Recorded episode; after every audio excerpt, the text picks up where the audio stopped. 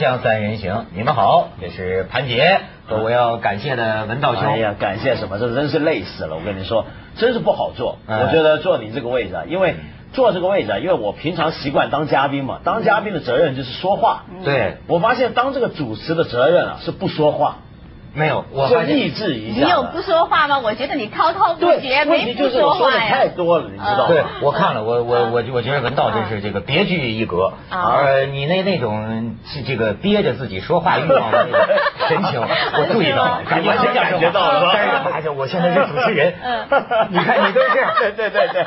对，启动憋着，发表欲，发表欲很强，我觉得他这是过了一把瘾。哎。我坐在这儿，我都能够体验到他那个心情愉快、那种亢奋，然后那种哎心里面偷笑，哎终终于让我做一回主人民当家做主嘛。所以这个我看这种方式啊，以后可以这个发扬。嗯，对下个月还是文道啊啊啊对不用这样子啊哎，咱们这个言归正传。嗯，昨天我们提出一个话题，由我爸爸妈妈呀、老头老太太的这个节约，嗯上升到了什么呢？咱们现在中央强调的节约型社会。嗯，那说到这个节约型社会呢，我不自禁的想起节目开始之前哈、咱们好像刚刚聊到这个美国人。啊哎，美国哎，我不是崇呃不是，我是崇洋媚外啊啊，我没有攻击美国人的意思，对吧？嗯美国我也是很尊敬的一个国家的。对，虽然不让你入境，完了，哪壶不开提哪壶，他不让我哎，应该学学真正的崇洋媚外。我有一朋友，啊他是一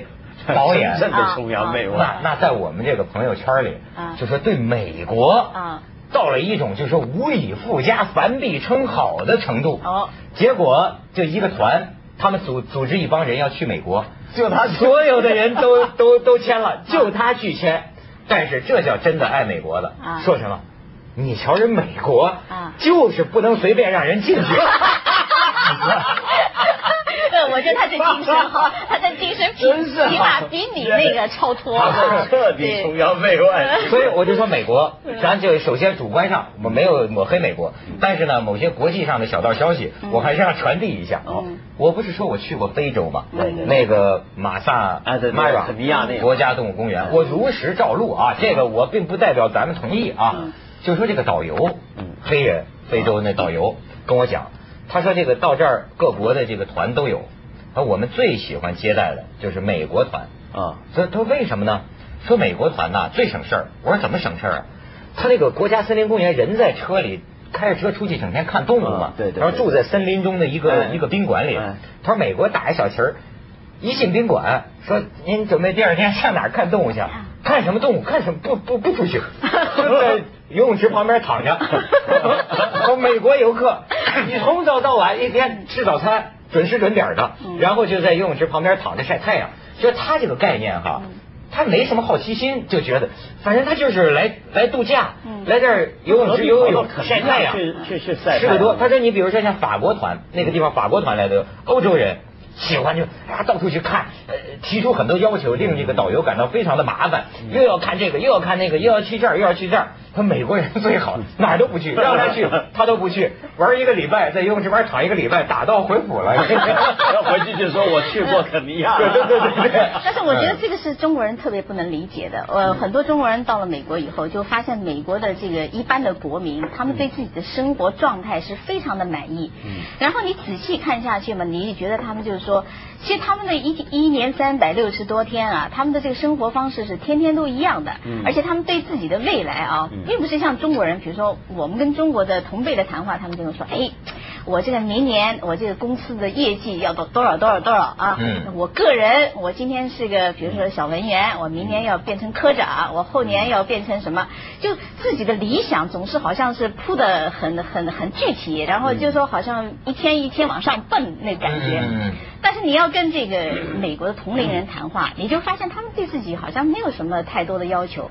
对，这就我觉得这是很奇怪的心态。更奇怪的是什么？还不止这样，更奇怪的是，居然这样一个国家啊！你比如说看他，你除了看大都市里面这些中产啊、白领啊、优皮啊、布波啊、小资之外，大部分的美国的，比如说住在一些乡下州份的一些国民啊，都是生活很简单，不买名牌，不买名牌车，不买名牌衣服，但是为什么这样的一个国家居然还是世界上最浪费的国家。嗯，它仍然还会成为一个就是呃把全世界的资源消耗到一半的一个国家，消耗了世界上一半的能源。这是为什么会发变成这样的一个国家？嗯，它已经看起来应该很节约啊。嗯，不买名牌的，真的，我认识很多美国人都这样，穿的衣服很随便。嗯，但是汽车都是大的。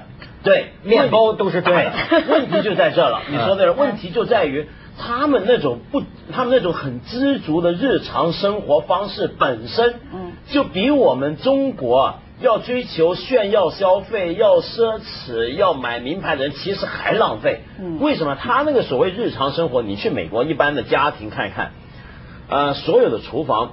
都有一卷那种纸啊，竖起来的，对不对？嗯。那种纸呢是干什么？就等于我们中国人厨房不都是用抹布吗？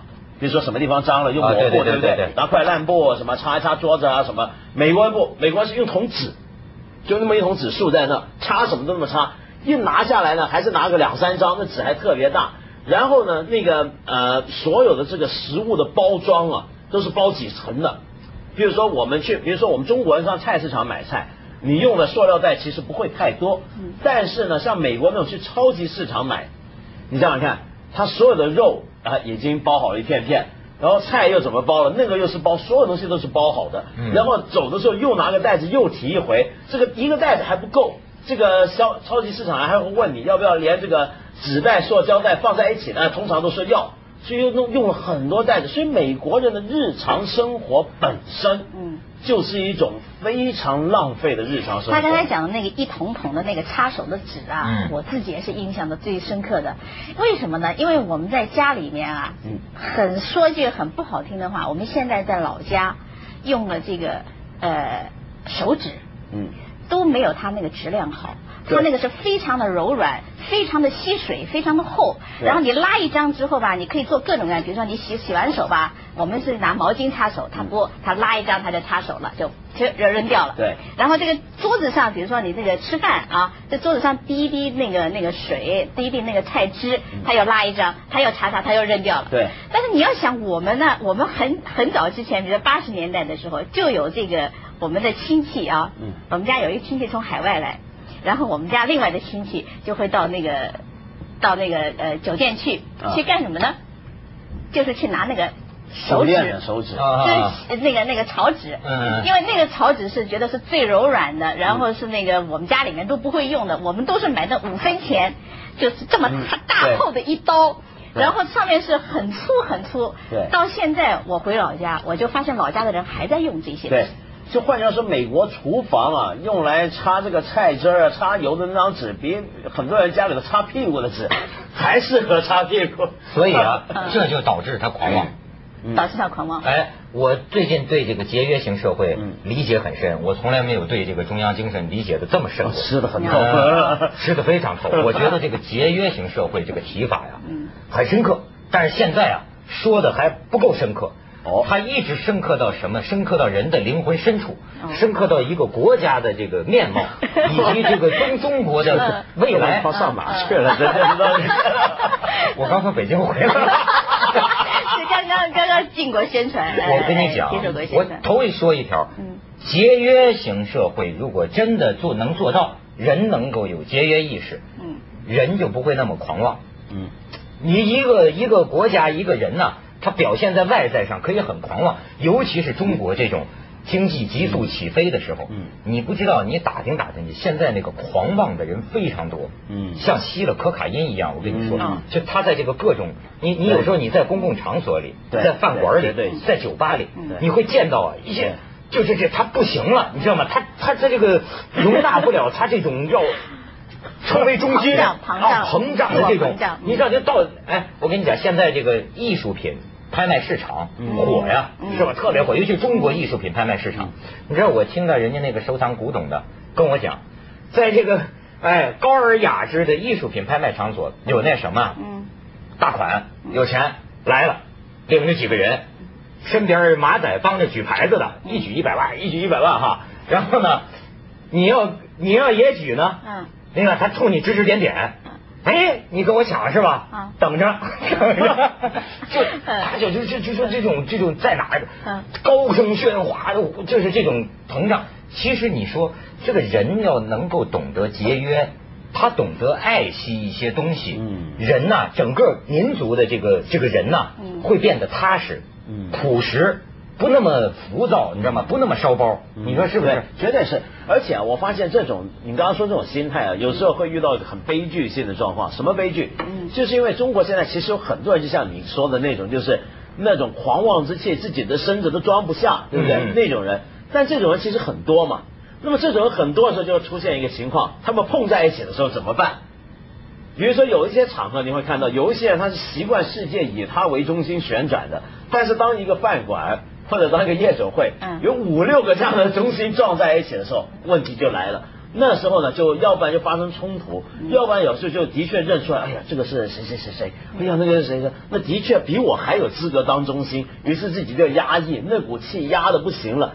所以这种压抑有时候反过来变成一个恶性循环，他就觉得他必须在别的时候要更狂妄，嗯嗯嗯或者要比别人更狂，或者要终于有一天要爬过头，我能够骑在你头上为止。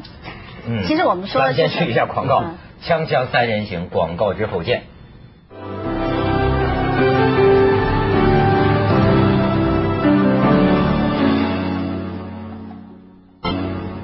而且节约型社会，为什么我说我认识的比较深刻呢？嗯，你得从好多角度去想。嗯它不是说我们个人省一张纸、省一一一点水、一点电的问题。嗯，首先要从政府开始。嗯你这个政府是不是个节约型的政府？嗯所以我就看到今天《东方日报》头版，嗯哎，咱们看看香港的这个这个今天报纸的头版，嗯这个标题啊，这个这是香港政府的一个一个专员高官吧，对副私隐专员啊，对你看说林永康丑闻。嗯五个月内公干八次，公干就是出出差了哈，嗯公干八次，三次回澳洲老家，对他移民了嘛？哎，获交联署嗯。哎，你再看下一个，这只是报刊质疑啊，他不是说最后调查的结论啊。你看媒体提出六大疑问嗯：林永康八次出外公干如此频密是否必要？嗯八次中有三次到墨尔本家中出席的部署国际会议是否必要？嗯三次到墨尔本没有住酒店，有否申领全部津贴？外访期间取得数以十万计飞行里数，公署有何机制处理？就是外国有些航空公司送那对对对对对个飞行里程啊嗯，员工福利基金何时设立？公署内部有否通告告知员工？嗯申请娱乐津贴有何指引？嗯嗯哎呦，我就想起你说，这个新闻媒体能够对一个政府高官嗯出公差的行为，嗯公然提出这么多质疑，嗯要能做到这样，这节约型政府啊，这成功就有了很大的而且。他这些材料都是能够外间看得到的、拿得到的。你比如说像一些政府官员，他要怎么样出差，他出差花什么钱，住什么样的航班，坐什么样的航班，比如说是头等商务还是经济，住什么样的酒店，哪一种房间，这基本上如果你在立法会，比如说有议员要看要拿，他都得交出来的，所以我们都能知道。你看所以到最后啊，还是一个建立制度的问题，就是说我们说你们我们有一天讲到这个公款吃喝呀，或者是公款追星啊这些，这问题就是说你要政府要有比较清楚的指引，就是说比如说我们这个办这个庆祝会啊，庆祝会的开销的上限应该是什么样，我们的这个开这个规格应该是怎么样，对就是比如说县里面的、省里面的、市里面的，就就我觉得是这种的规章制度才是就是说是。这个阻止这种浪费的一个一个很好的一个指引，要不然的话，你就是谁谁到底谁说了算？对？你到底说是一百万是不是一个超额，两百万是不是超额，谁也说不清楚。对。你知道刚才在办公室里不是咱们还有一同事讲嘛，说说前一阵听说一个事儿，嗯。说是呃是中国和加拿大吧，好像是某地加拿大和他加拿大的这个市长对话。啊对话，咱中国人热情好客呀。就说这个 梁市长，这个史密斯市长啊啊，史密斯市长，我瞎说的啊啊。这史密斯市长，我就欢迎你啊啊，到我们城市来参观。嗯史密斯市长说：“哎呀，我没有这个差旅费啊啊，没这钱啊啊。咱这个中国这市长啊，那我全包圆了。”什么机票、酒店，这还用你掏钱吗？你 你说就是，你看你就比比比比比较，啊他那种他市长这个差旅费是多少嗯？他每一笔都要经有有有人监督的。对，咱们这个热情好客的传统渗透到了政府部门，有时候会出现。文道也被招待过，对对？对对对对 对，也是招待过的。嗯所以这种事儿，我跟你说，他就看到一个什么问题，就是说，你这个钱你你认为他是谁的一个问题。这个其实对政府部门的官来讲，他必须随时要意识到，你现在吃啊、喝啊、花啊，或者搞什么形象用这种钱呢，他是你底下那些纳税人，是你管的这些老百姓辛辛苦苦挣回来。分了出来给你，这是大家的公款呐，是大家老百姓的血汗钱，拿来是用来做公共服务、公共投资的。你比如说，你请这个史密斯市长来一回，这个对我们这个城市的老百姓有什么好处呢？你必须要有这样的一个想法，对不对？那我觉得这个是有时候挺尴尬的。比如说，香港和国内现在的学术交流内地啊，内地啊，内地对。然后就是我们去的时候，人家都是一般是一天二十四小时陪同。你去了，他安排接送、机票各种各样，然后他把你接到了之后呢，在旅点、旅馆、旅馆里面安排一下，然后第二天早上就打电话给你去，跟你吃吃早餐，然后这个开着车拉你到哪里哪里风景点去玩然后开会的事儿呢，就是大家都是反正是随随便便就过了。但是最重要的一点呢，就是说，比如说去吃饭呐，然后去旅游，最重要的是旅游，是哪个风景点去旅游。对香港人来讲，很尴尬的一点呢，就是说，当这个人，就说这个这个单位啊，我们再请他的时候，我们发现我们不能够用同样的规格去接待他，对对对对，然后人家就觉得很不高兴啊，对对对，你来的时候我这么接待你是吧？你来我来了，你起码得。就香港人做不到，因为他不可能就是说在这个开会之外呢，把你拉去什么旅游点旅游啊，然后请你吃饭呢，所以很多时候呢要自己掏钱，礼尚往来嘛。我们的市长就有本事让你所有国家市长在他面前感到羞愧啊，对不起我，我怎么照顾你呢？是不是？但是，所以我说这个，这为什么节约应该从这个某某些地方政府的这个他你自己有没有这个意识？开始做起啊，对，就是这个道理。而且啊，因为现在这个呃呃，你比如说像我们的政府啊，嗯，如果在这种地方浪费的话，就会出个什么问题？你比如说像现在中国还有很多的问题，比如说教育经费不足够，嗯，对不对？很多学生穷的没办法念书，公共医疗服务也不够，对不对？很多人是有病啊，但是看不起大夫，看不起医生。你想想看，如果把那种招待史密斯市场这些钱，这一类的东西啊，或者这个公款旅游或者怎么样，这些钱都用到这上的话，你想想看，这情况是不是很不一样？哎，你要说这个，我我给你讲，在这个这个慈善事业当中，是不是也可以有节约型社会啊？你看，我这次看凤凰周刊有篇文章，我给你念两段啊。现在大家知道，四月二十八号，新华网称。云南省各级政府有关部门在两次地震中接收救灾资金三万六千六百六十二万元，被审计署审计出挤占挪用救灾资金四千一百一十一万元，二十八名干部受到党纪政纪处分。还有，据《京华时报》报道，于鹏年啊，大陆慈善家。曾在一九八八年捐赠给湖南十辆进口三菱救护车，两年后他发现自己所赠的救护车呢，经过改造之后成了某些领导的专用车。盛怒之下，他把捐赠的车辆悉数收回，转赠另一个市的几家医疗单位。然而他没想到。转赠的救护车再次被挪作他用，这个节约型社会，咱得深入认识到这个问题，对才有意思。咱们学下广告，锵锵三人行广告之后见。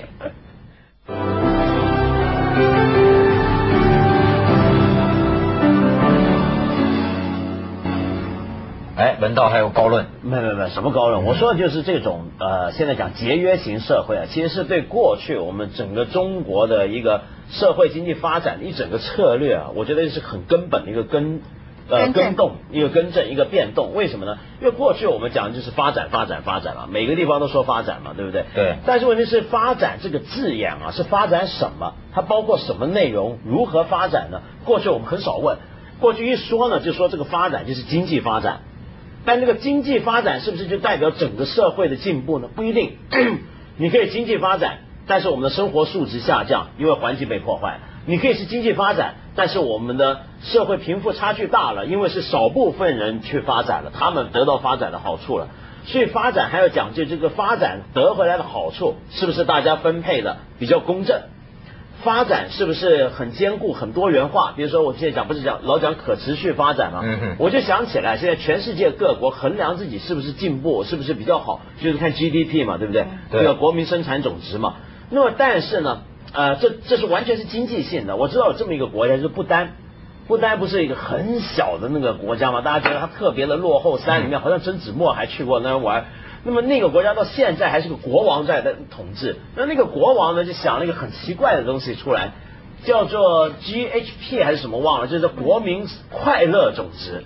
嗯，哦，他真的是找了一帮外国的学者、经济学家去制度制呃制定了一套指标，去衡量一下他的国民平均来讲有多快乐，每年这个快乐总值是不是在增加了？那么这个快乐总之包括的就不只是这个发不发财啊、进不进步这么简单，还包括说什么你心里是不是很平静啊？你跟家人相处的怎么样啊？呃，你会不会很空虚啊？这些都算。哎，这还你还别说，报纸上登过呀、啊全世界不是做过调查，都是给多少人发问卷调查嘛？嗯全世界哪个国家的人民感到最快乐？谁？